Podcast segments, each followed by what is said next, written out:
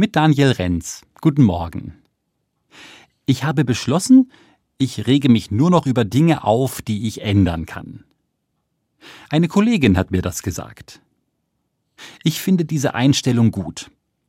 Was ich eh nicht ändern kann, etwas gelassener nehmen und mich nicht vom Ärger gefangen nehmen lassen. Im Lauf einer Woche passieren ja ziemlich viele Dinge, auf die ich tatsächlich keinen Einfluss habe. Der verspätete Bus kommt gerade an, als die S-Bahn schon losfährt. Die neue SIM-Karte im Smartphone wird stundenlang nicht freigeschaltet. Ein Kind wird krank und ich muss schon wieder einen Termin verschieben. Klar ist das ärgerlich.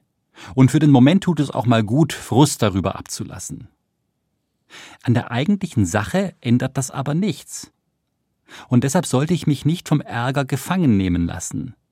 Sonst gerate ich am Ende in eine Art Opferrolle.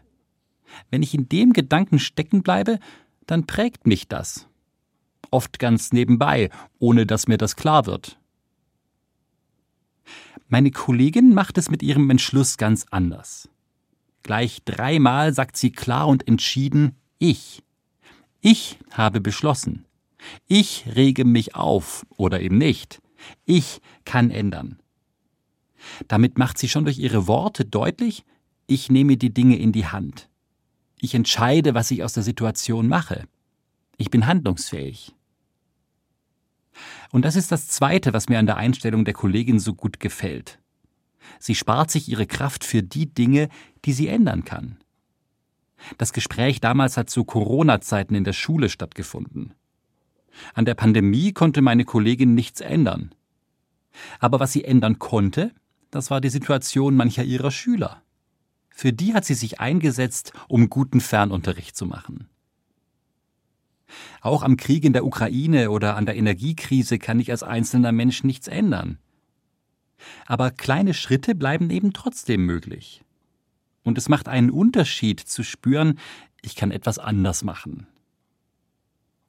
Das Gefühl der Hilflosigkeit ablegen und handlungsfähig bleiben. In der Bibel wird das mal so formuliert.